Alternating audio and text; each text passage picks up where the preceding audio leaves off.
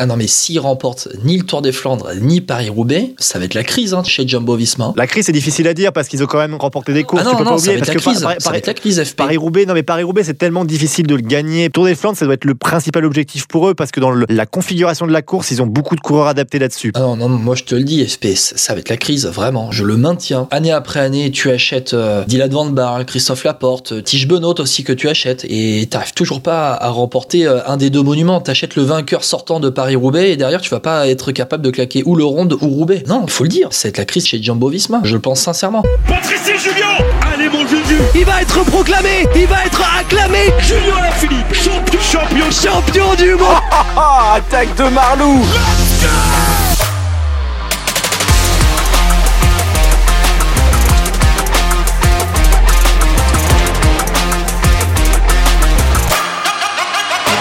Bonjour, bonjour à toutes et à tous et bienvenue dans un nouveau vélo podcast spécial Tour des Flandres, hommes et femmes. Et pour en parler, François-Pierre Noël. Salut FP. Salut Guillaume, salut à toutes et à tous. Bon, tu es prêt pour... euh, alors attends, si je te dis que, ce- que c'est le climax de la saison des Flandriennes, tu vas me, tu vas m'engueuler, mais bon, on est quand même pas loin, non? Voilà, c'est la semaine sainte hein, pour les Flandriens évidemment, avec Tour des Flandres qui commence, Paris-Roubaix. Voilà, on a eu l'apéritif avec à travers la Flandre et en plus Game, en plus avec un Français qui gagne. Franchement, que demander de mieux cette année hein? Ah ouais, avec Christophe Laporte qui a vraiment euh, été euh, impressionnant, on peut le dire, avec cette équipe Jumbo Visma qui a écrasé cette, campagne des, des Flandriennes. FP, euh, bon, on va rentrer tout de suite dans le vif du sujet. C'est une preview, c'est une présentation de ce Tour des Flandres. On va d'abord se dire. euh, on va d'abord se dire les choses, comme on dirait en football. Euh, FP, est-ce qu'on doit résumer le Tour des Flandres 2023 à la bataille Van Der Poel, Van Aert, Pogacar? A priori, sur le papier, comme tu dis, parce qu'on a l'impression que c'est les trois plus forts physiquement, euh, que quand ils partent, ils sont inarrêtables, surtout dans les monts pavés. Euh, voilà, dans le profil, je vois pas qui peut aller les chercher. Euh, même un Julien Alaphilippe hein, le concède. hein, maintenant, je pense qu'il fait partie du rideau derrière. On peut mettre Christophe Laporte dans le lot, qui sera forcément au service de Wood Van Aert. Voilà, je pense qu'il y a des outsiders qui pourront accompagner les trois, mais je crois que le vainqueur du Tour des Flandres, et en tout cas de Paris-Roubaix qui arrivera plus tard, fera partie des, des trois coureurs-ci. En tout cas, le Tour des Flandres, c'est sûr, parce que avec les monts pavés, leur puissance qui dégageait, euh, je vois pas qui ça peut être d'autre, quoi. On se souvient de la bataille hein, entre Van Aert, Van Der Poel et Pogacar, c'est sur euh, le 3 euh, Saxo euh, classique où ils se sont disputés la victoire avec la, victoire au sprint de, de Van Aert. Tu penses que bon, ils vont ils vont essayer de s'isoler puis après se disputer la, victoire à 3 Euh, Est-ce que tu penses qu'il y aura des scénarios de de courses différents suivant euh, les, les trois coureurs qui se sont déjà jaugés pendant euh, la campagne Bah, dans les stratégies, elles vont être différentes. On l'a vu sur le 3, je pense que c'était pour jauger un peu l'adversaire aussi.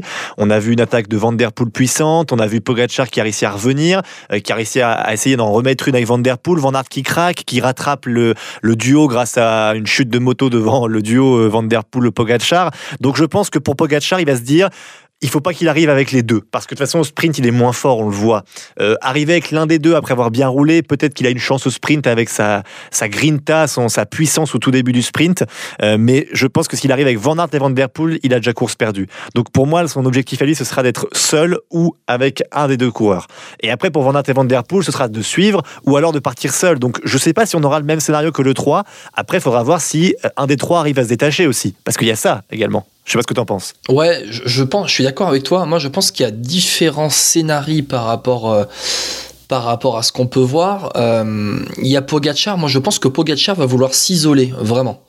Je sais pas si tu es d'accord avec moi, il va vouloir s'isoler. On a dans le parcours euh, un dernier mont qui est pas si loin que ça de l'arrivée. Et derrière, tu peux tu peux quand même terminer en, solitaire. Tu vois ce que je veux dire? On, a le Paterberg qui est euh, pas loin de l'arrivée, qui est une quinzaine de bornes de l'arrivée. Donc je pense que derrière, après, tu peux, euh, avec le vieux Coramon juste avant, hein, tu peux faire la différence et partir en solitaire. Pogacar, je pense qu'il va peut-être tenter dans, dans le Paterberg et pour partir et aller tout seul vers, euh, vers l'arrivée. Van Der Poel, je pense qu'il est un peu entre deux. Il lui aussi, il peut, il veut peut-être aller terminer en, solitaire parce que bah, aussi, je pense que Van Der Poel, il a en tête, rappelle-toi FP, le sprint avec Casper Asgreen où on se disait c'est course perdue pour Asgreen. Vous inquiétez pas, au sprint, Asgreen il va se faire bouffer par Van Der Poel.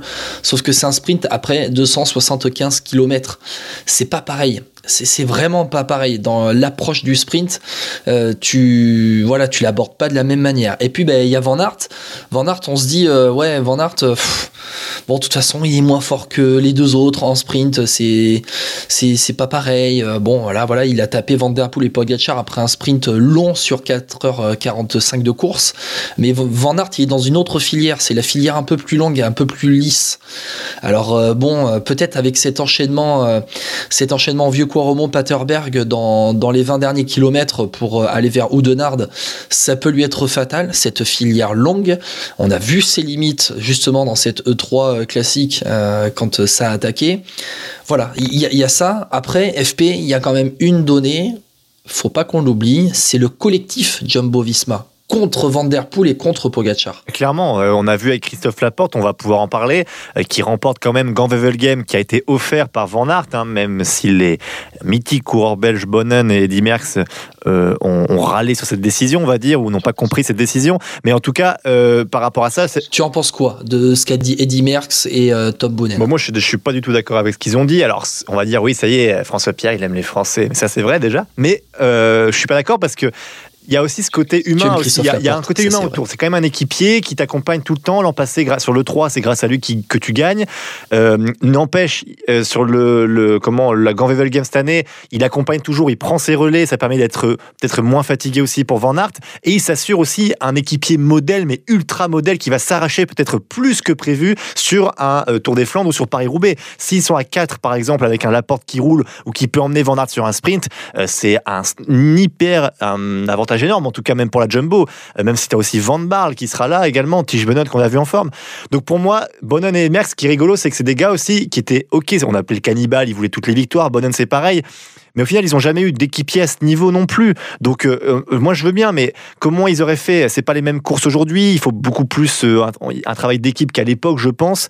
Et puis voilà, franchement, c'est tout à son honneur d'être un champion comme ça. Après, Bonnen et Merckx, c'est des champions dans un autre sens. Mais si Van Aert veut être un champion en offrant à ses équipiers une victoire, et puis il n'empêche, à l'époque aussi, moi, on me vend Game comme la plus grande course flandrienne là depuis trois jours en Belgique. Hein. Mais c'est totalement faux. Enfin, ceux qui suivent les Flandriennes, on sait très bien que Game, on l'apprécie, mais c'est pas du niveau du Tour des Flandres euh, ni de Paris-Roubaix. Je veux dire, c'est lunaire. C'est depuis une quinzaine, vingtaine d'années. Tu regardes les vainqueurs il euh, y a rarement des grands noms quand même euh, sur Ganvevel Game. Donc euh, moi, ça me fait bien rire de la part de Bonnen qui méprisait cette classique à l'époque et qui maintenant te vend ça comme si c'était Paris-Roubaix qui l'avait offert. Enfin voilà, moi je ne comprends pas trop cette stratégie-là. Au lieu de dire il a été classe, bravo à lui, c'est un grand champion, il n'a pas offert le Tour des Flandres non plus. Hein. Il a offert Ganvevel Game. Ça va, on va se calmer. Hein. Alors je dis pas que ça vaut un, un Paris Tour ou ça vaut pas, tu vois, c'est d'accord. Mais c'est que Ganvevel Game, c'est pas non plus la grosse course andrienne, tu vois. Ouais, alors Ganvevel Game, euh, depuis la refonte un peu des Flanders classiques, il y a des euh, vainqueurs beaucoup plus prestigieux. Je pense à Sagan. Entre 2016 et 2021, ou même jusqu'à cette année, tu as Sagan, Van Avermaet, Sagan encore une fois en 2018, Christophe en 2019, Pedersen, Van Aert, Girmay et Laporte cette année. Ça, c'est les derniers vainqueurs depuis 2016. Par contre, en, 2015, tu avais Luca Paolini. Bon, pas dire que ce soit le plus grand euh, coureur de, classique, mais c'est vrai que, bon, voilà, après, euh, euh Merckx et Bounen, ils sont bien gentils, mais bon, c'est une, autre communication. On est en 2023. Le rapport à l'image est assez important aussi pour Wout van Aert de montrer qu'il donne la victoire à, Christophe Laporte. Bon, ben, Laporte, il fait le taf toute la saison pour lui sur les grosses, grosses, grosses courses.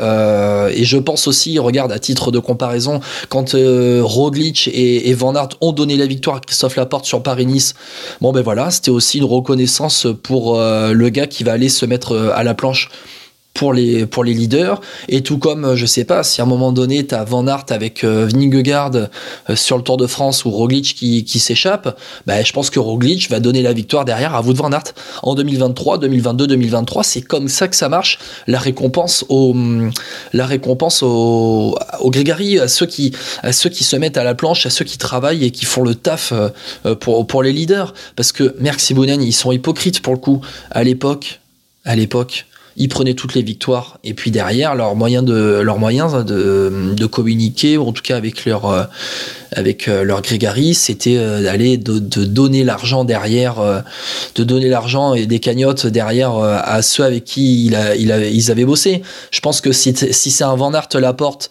sur Gant Wevelgem dans les années Merckx, Van Aert il gagne, il prend la lumière devant les caméras et euh, Laporte il prend une partie du pactole derrière en, en sous-main.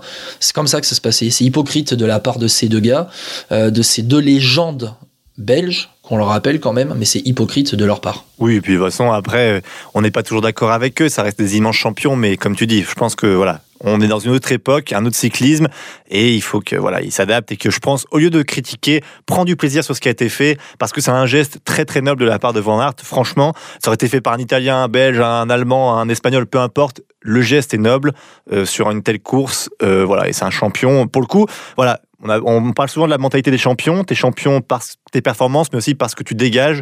Van Aert est passé dans un, autre statut euh, grâce à ça, je pense aussi, non? Oui, oui, oui, oui. Il y a, y a de ça. Et puis Van Aert, euh, on se souvient de cette image. Alors, je sais pas si ça a un rapport, je pense pas. Mais après Milan-San Remo, souviens-toi, ils sont dans le canapé, sur le canapé. euh, ils sont tous les trois euh, collés avec Ghana et Van Der Poel. Ils se parlent pas. Van Aert se lève et part. Et Van Der Poel et, euh, et Ghana derrière prennent, enfin, ils discutent comme s'ils étaient potes et qu'ils voulaient discuter depuis des années et des années. Bon, je sais pas si Van Aert est apparemment Van Aert est assez apprécié quand même dans, dans le peloton.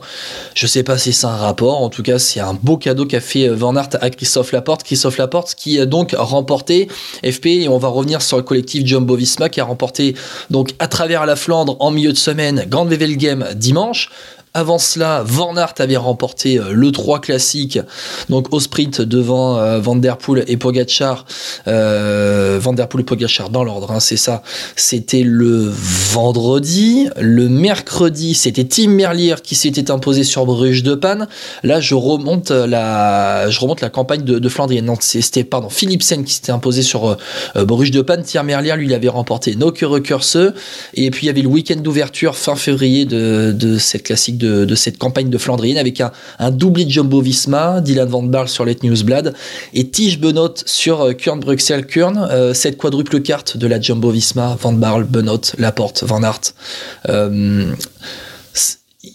va y avoir de l'anticipation de course. Euh, Peut-être que Van Aert, euh, lui, va essayer de, de suivre, de suivre les grands favoris. Ils vont peut-être demander, demander, je sais pas, un Benot ou Van Baarle de- de- d'anticiper. ou c'est tout pour Van Aert? Je pense qu'au départ, ce sera tout pour Van Aert, mais c'est un peu comme la Quick Step de la grande époque, où tu as plusieurs cartes à jouer. Dans tout l'effet de course, tu dois être présent et tu as toujours un coureur qui peut jouer la gagne. C'est ça qui va être impressionnant, je pense, dans l'équipe euh, Jumbo Visma sur le Tour des Flandres.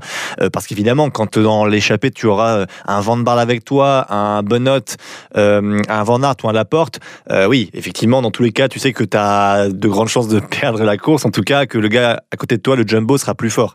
Donc c'est ça qui est impressionnant de la part de la Jumbo Visma. Encore une fois, ils avaient fait un gros recrutement. On l'avait dit hein, dans les podcasts spéciaux qu'on avait fait en janvier sur le euh, sur chaque équipe euh, World Tour. Euh, on attendait de voir maintenant comment ça allait se passer dans la cohérence de l'équipe, s'ils allaient s'entendre, comment ça allait se passer. Mine de rien, le bilan pour l'instant il est exceptionnel. Donc voilà, franchement. À ce niveau-là, il- c'est très bien joué de la part de Jumbo Visma. Euh, ils, ils gagnent toutes les courses avec des coureurs différents en plus et toujours avec un objectif commun. Maintenant, on va dire qu'ils ont gagné un peu la. On va dire, c'est pas les matchs amicaux, mais on va dire que c'est ce qui comptera pour eux, je pense, ce sera quand même le Tour des Flandres et Paris-Roubaix, malgré tout. Euh, La Ligue des Nations, ils ont gagné. Exactement, c'est ça. Il- ouais, pour l'instant, c'est parfait ce qu'ils font, mais voilà, maintenant, il faut, la, il faut marquer les points déterminants. C'est Tour des Flandres, Paris-Roubaix. S'ils perdent les deux courses, Paris-Roubaix, Tour des Flandres, je pense qu'ils auront un gros regret. Mais voilà, s'ils en gagnent une des deux, ce sera très positif quand même. Leur saison, euh, même plus que positif, leur saison euh, flandrienne. Mais voilà, il va falloir mettre euh, la balle au fond, comme tu, comme tu aimes dire, Guillaume, sur ce Tour des Flandres, parce que s'il n'y a pas victoire, voilà, ça sera compliqué pour eux, parce qu'ils auraient vraiment tout bien fait depuis le début. Ah non, mais s'ils remportent ni le Tour des Flandres, ni Paris-Roubaix, Ça va être la crise hein, chez, chez Jumbo Visma. La crise, c'est difficile à dire parce qu'ils ont quand même remporté des courses. Ah non, tu peux non, pas oublier parce la que. Paris- la crise, FP. Paris-Roubaix, non mais Paris-Roubaix, c'est tellement difficile de le gagner parce que tu pars tellement de faits de course que ah, c'est difficile. Tu l'as, voilà, c'est compliqué. Je pense que euh, Tour des Flandres, ça doit être le principal objectif pour eux parce que dans le- la configuration de la course, ils ont beaucoup de coureurs adaptés là-dessus. Paris-Roubaix, c'est toujours délicat parce que tu peux avoir une échappée qui va très loin, très vite et, et qui est difficile à rattraper. Tu peux avoir une crevaison au mauvais moment. euh, tes équipiers te soutiennent. Enfin, il y a tellement de faits de course qui peuvent se passer que c'est un peu, c'est ça qui fait la magie de cette course, je trouve, plus que parfois le Tour des Flandres. Mais le Tour des Flandres, voilà, il faut qu'il le remporte. C'est vrai que ce sera un- une très très belle conclusion et le principal obje- objectif de l'équipe en tout cas. Ah non, non, moi je te le dis, FPS, ça va être la crise, vraiment. Je, te le, je le maintiens. Pour moi, ça va être la crise chez Jumbo Visma. Tu, euh, année après année, tu achètes euh, Dylan Van Baarle, Christophe Laporte, tu les mets au service de Wout Van Aert, euh, euh, Tige Benoît aussi que tu achètes, et t'arrives toujours pas à, remporter. à remporter un des deux monuments. T'achètes le vainqueur sortant de Paris-Roubaix et derrière tu vas pas être capable de claquer ou le Ronde ou Roubaix. Non, c'est c'est- faut le dire, être la crise chez, chez Visma. Je, le pense sincèrement. Ils ont axé toute leur campagne de classique sur ces deux, monuments. On l'a dit. Euh, allez, le Het Newsblad et Kurn, Gandwevelgem, euh, à travers la Flandre, le E3, la E3 classique. euh, c'est c'est des matchs amicaux, c'est c'est c'est la Ligue des Nations. C'est- C'est c'est pas c'est pas ce qui compte, c'est pas la Coupe du Monde. Là, le Ronde 2 Paris-Roubaix, c'est- ce sont deux Coupes du Monde.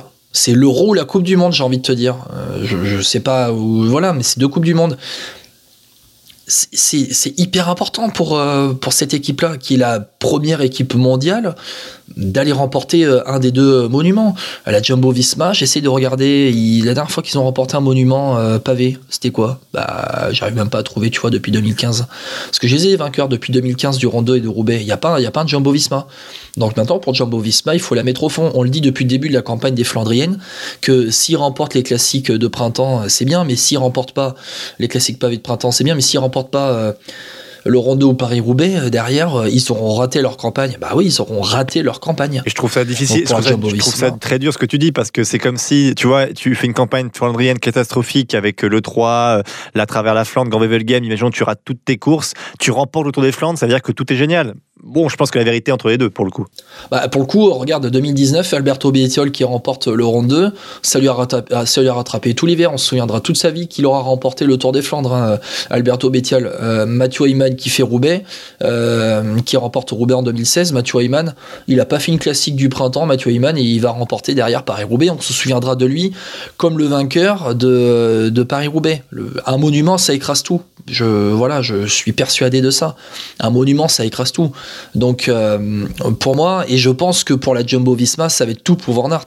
Euh, Van Aert, euh, pardon, Van, Van Benoît et Laporte, ils ont été gentils, ils se sont disputés les miettes pendant les, les semi-classiques précédentes. Bah là, le Ronde 2, ça va être, en tout cas pour le Ronde 2, Roubaix, oui, il y a l'effet de course, les aléas de la course, il vaut mieux avoir trois ou quatre cartes euh, possiblement vainqueurs qu'une seule, mais pour le Ronde 2, ça va être tout pour Van Aert. Et si à un moment donné, tu as, je sais pas, euh, euh, Van Barle qui suit Van Der Poel et, euh, et, et et que Van Aert, je sais pas, il a un incident mécanique, euh, t'inquiète pas, hein, je pense qu'il va se relever et ça va être tout pour Van Aert hein, pour le ramener. hein. Je suis, je suis persuadé de ça. Euh, on fait un petit point peut-être sur les autres équipes aussi, hein, parce qu'on a beaucoup parlé évidemment des trois favoris, mais euh, parlons juste euh, donc rapidement peut-être de la Quick Step aussi, la Soudal Quick Step, qui elle fait une campagne flandrienne catastrophique. Évidemment, on connaît pas Asgreen, à la Philippe a voilà des difficultés aussi à, à performer. Lampard, on n'en parle même pas, sans, parler de Ballerini aussi. Voilà, c'est quoi ton avis là-dessus On peut dire voilà que est-ce que c'était attendu qu'ils aient autant de difficultés? C'est bien fait pour eux.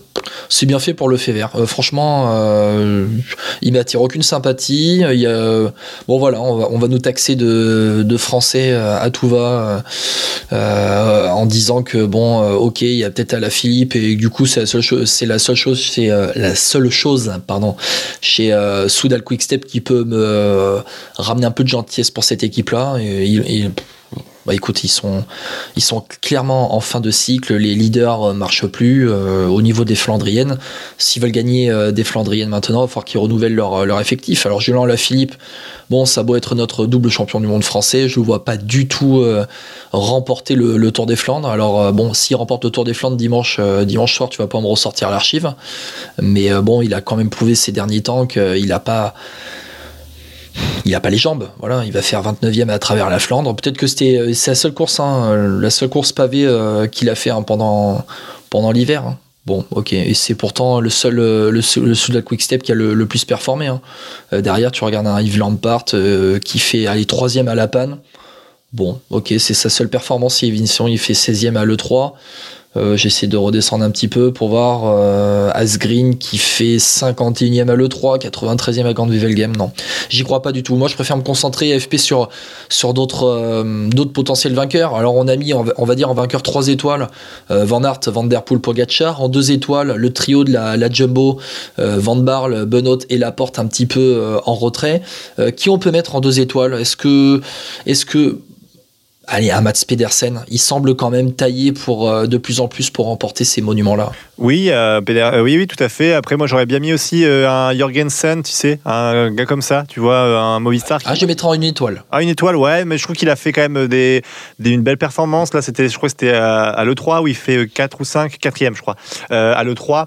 Mais ouais, c'est vraiment pas mal, quoi. Donc, moi, la Movistar m'impressionne quand même. On n'oublie pas que Lascano, bon, lui, c'est pas du tout destiné à, à performer sur le Tour des Flandres, mais il fait deuxième euh, à, travers la Flandre, donc c'est quand même euh, pas mal. Et ils ont Garcia Cortina aussi qui a fait une belle perte sur la rollback.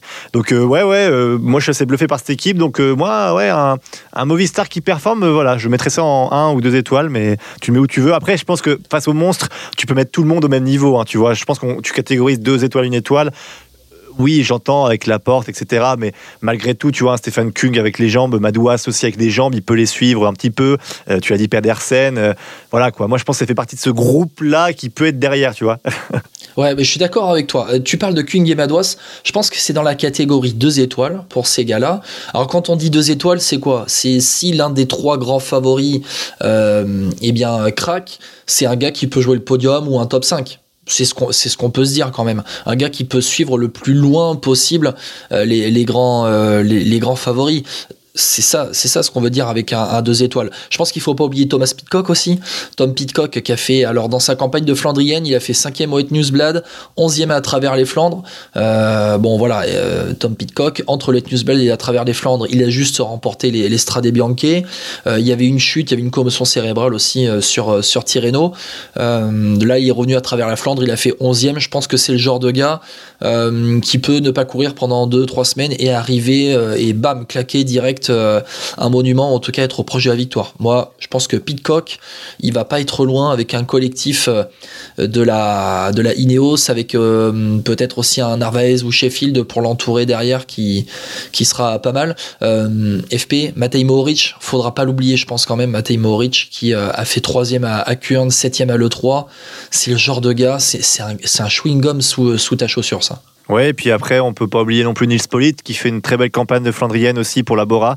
Euh, à chaque fois placé, quoi, toujours au top 10 par là.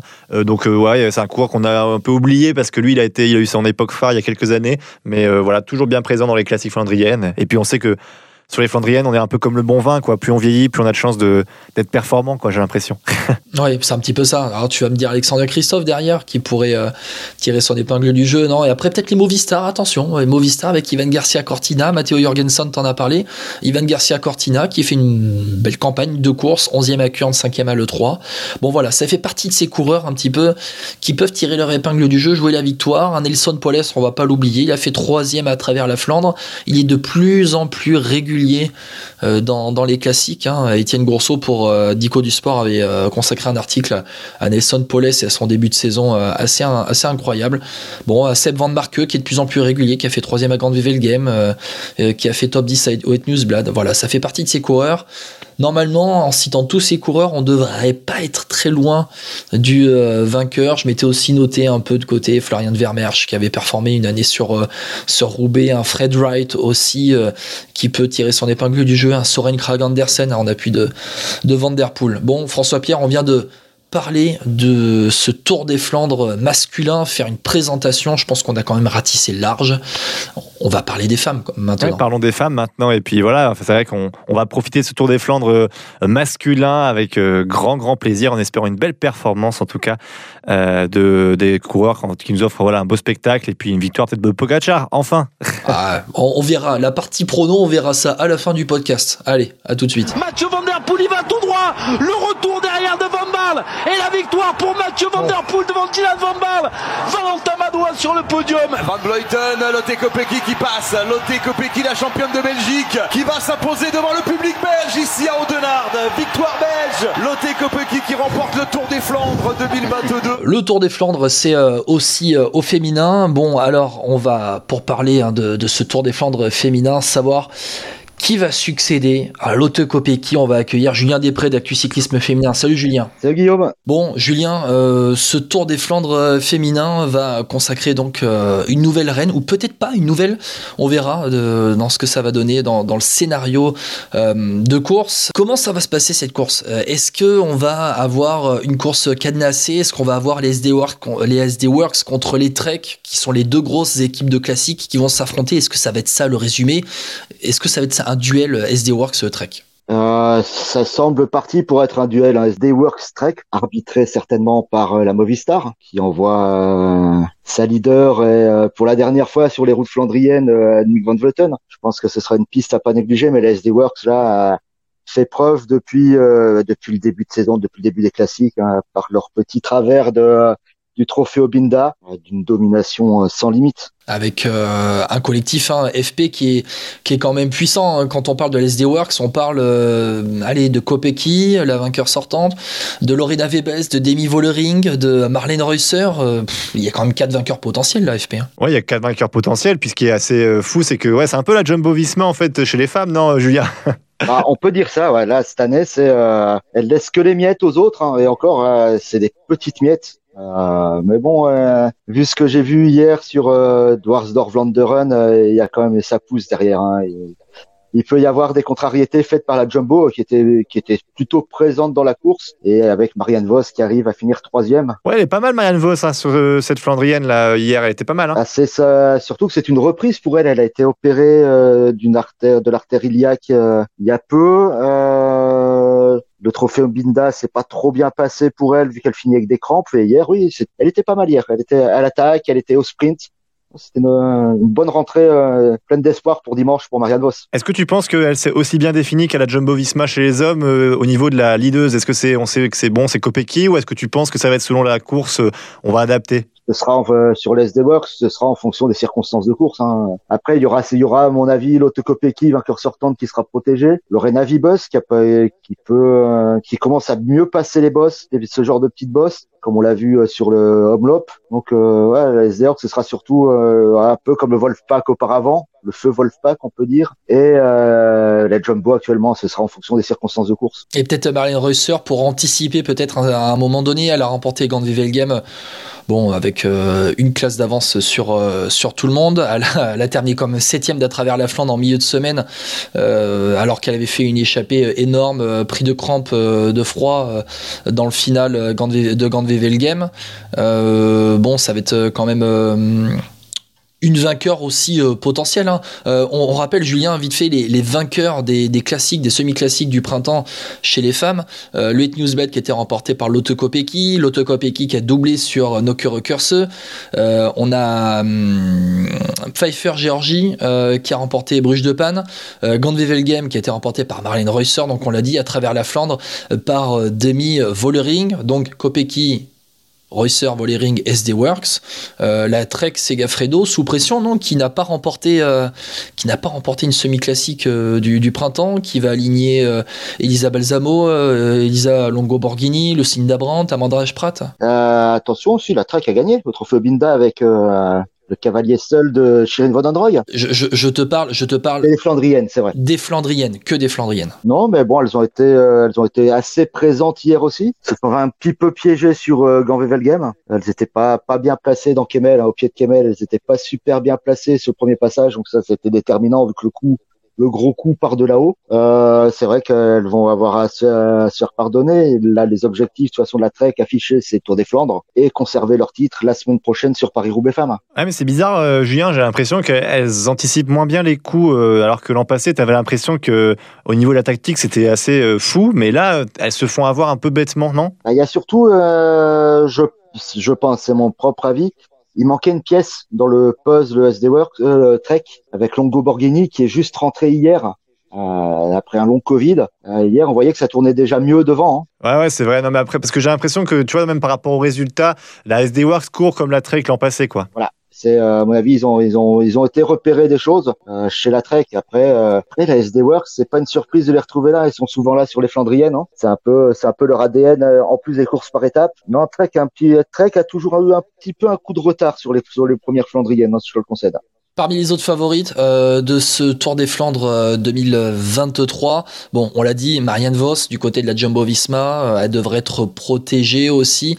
Euh, mais on a l'FDJ Suez, FDJ Suez qui est quand même assez régulière et assez performante sur cette euh, campagne de, Flandrienne. à l'FDJ Suez, on a une Clara Copponi qui fait huitième à Gandevelgem. On a Cécilie Utrup qui fait bon aller autour de la 20e place sur Let Newsblad et sur à travers la Flandre. Vittoria Guazzini qui faire quatrième en milieu de semaine euh, d'à travers euh, la Flandre.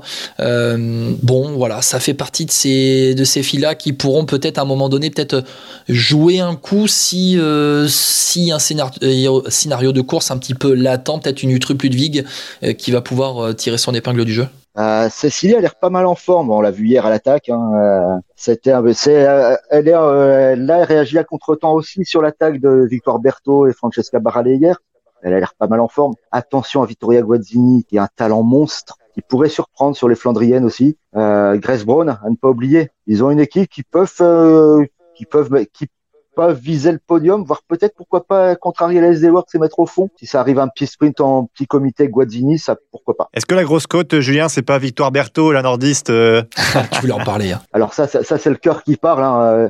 Alors Victoire Berthaud et chez Cofidis, on rappelle. Euh, oui, Victoire Berthaud de Cofidis euh, a été malade euh, en rentrant d'Égypte où euh, elle a surtout consacré, en fait, elle a surtout consacré son début de saison à la piste avec euh, les points, les précieux points à aller chercher pour la qualification pour Paris 2024 en poursuite par équipe. Hier, elle est dans le coup, elle est à l'attaque, elle, euh, se fait reprendre, elle se fait un peu piéger à contre-temps quand le coup repart avec Vollering. Elle arrive dans un deuxième rideau où elle fait 14, 15e. Euh, non, elle, elle, monte en forme. Et puis son objectif aussi, hein, c'est Paris-Roubaix où elle est finie première française l'année dernière. Hein. Ouais, c'est clair. Ouais, c'est ça. Alors, c'est quoi ton prono, Julien, pour le Tour des Flandres 2023 La facilité dirait, serait dire euh, SD Works. Mais euh, non, je pense que ah, Annick Van Vleuten elle sera pas loin. sera là. Guillaume? J'ai envie de te donner une grosse cote. Et comme ça, ça va permettre de parler d'une euh, d'une des leaders qui a performé pendant le printemps, c'est Pfeiffer Georgie, euh, Georgie, euh, vous prononcez comme vous voulez, euh, la britannique, la leader de la DSM, qui a remporté euh, Bruges-Lapan, qui a fait 5e au Het Newsblad, qui avait fait 9e entre-temps au Strade Bianche, qui a fait 11e à, à Gand-Wevelgem. Je pense que c'est une fille, c'est une jeune, hein, 22 ans, euh, qui a été euh, championne de Grande-Bretagne aussi en, en 2021. Elle peut tirer son épingle du jeu et créer la surprise au milieu de, toutes ces leaders qui vont se disputer, euh, qui vont se disputer la, victoire avec, bon, peut-être allez, j'allais dire peut-être un bémol, une nuance à donner, ça va être la, distance de course, mais bon, elle fait 9 de Paris-Roubaix l'année dernière. Alors je sais pas, Julien, peut-être que. Ouais. Ouais, Pfeiffer Géorgie, peut-être que je sens c'est la grosse cote, tu vois. Ça peut être une grosse cote, mais chez DSM, il y en a une qui monte, qui est toute jeune aussi, qui montre de belles choses depuis bah, depuis le début de saison sur les Flandriennes. Elle me, on entend, on l'a fait venir petit à petit. C'est Megan Jastrab, l'américaine, l'américaine, qui fait 4 euh, de Bruges-Lapan, qui fait 2 de Gand-Wevelgem. Euh, elle arrive un petit peu euh, comme ça. J'ai l'impression qu'il y a la, le départ de Lorena Vibus de chez DSM. On en avait déjà parlé dans la présentation avec Guillaume. Euh, ça se confirme qu'il se libère. Euh, les filles se libèrent. Il n'y a plus de leader unique et on voit émerger de beaux talents. FP, ta favorite? Victoire Berthaud. Non, je plaisante. Euh, non, non, ça va être. Moi, je, je crois beaucoup en Elisa Longomborghini pour un petit retour. Tu vois, souvent quand tu as, as, eu des petits soucis, tu arrives sur un Tour des Flandres, elle a vu qu'on a vu qu'elle était en forme effectivement sur à travers la Flandre. il y a moyen que tu sois motivé, que tu aies un peu ce surplus. Donc, Longo Borghini, grosse cote aussi. J'aime bien. Bon, allez, les pronos hommes. Maintenant, on va conclure ce podcast avec les pronostics hommes. Julien, je te laisse commencer le, pronostic homme. Ah, là, c'est aussi bien compliqué le, pronostic homme. Allez, il faut se mouiller. Il faut se mouiller. ben écoute, ce serait, ce serait, ce serait, ce serait beau. Il a jamais eu beaucoup, beaucoup de chance sur ce genre de course, mais euh, confirmer qu'il soit bien là, euh, Van Mark. Seb Van Marke? Ouais. Ah, on a dit, il était, il est régulier sur ses campagnes de Flandrienne. Ça serait un, ça serait pas mal. FP euh, Moi, j'ai dit Pogachar. Je pense que il mérite de remporter quand même ce Tour des Flandres par rapport à ce qu'il a fait l'année passée et ce qu'il fait depuis son début de campagne flandrienne. Donc Pogachar, j'aime bien. Euh, j'aurais bien aimé que quelqu'un cite Van Der Poel parce que c'est quand même un double vainqueur du Tour des Flandres et deuxième. Enfin, il fait soit premier, soit deuxième des trois dernières éditions, donc il va être là pour la victoire. T'as qu'à le prendre. Ouais, mais non. Alors j'aurais bien aimé que quelqu'un parle de Van Aert aussi parce que euh, voilà, je pense que s'il gagne, ça va être une sacrée émotion.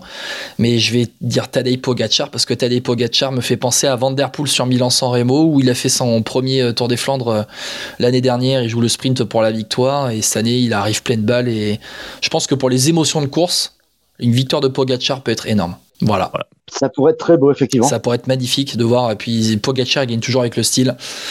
Donc bon, et puis voir un vainqueur de Tour de France gagner euh, le Tour des Flandres, euh, ça va pas arriver souvent. Ça va pas arriver souvent. Bon, merci messieurs d'avoir été euh, avec moi pour ce podcast spécial Tour des Flandres, présentation du Tour des Flandres. Le bilan, ça arrivera mais après la course, en début de semaine prochaine, tout comme la présentation de Paris-Roubaix. Merci Julien. Merci Guillaume, merci FP. Merci Julien. Merci FP. Le point d'essence, toujours, euh, toujours pas de bébé. Toujours pas, toujours pas. Vous, serez prévenu, hein, je crois. bon, on sera prévenu dans Vélo Podcast. On se retrouve après le Tour des Flandres. Bon Tour des Flandres à tout le monde. Bon week-end de Ronde de Vente Vlaanderen. Et on se retrouve pour euh, le bilan et la présentation de Paris-Roubaix. Ciao, ciao, bon week-end. Salut, ciao à tous.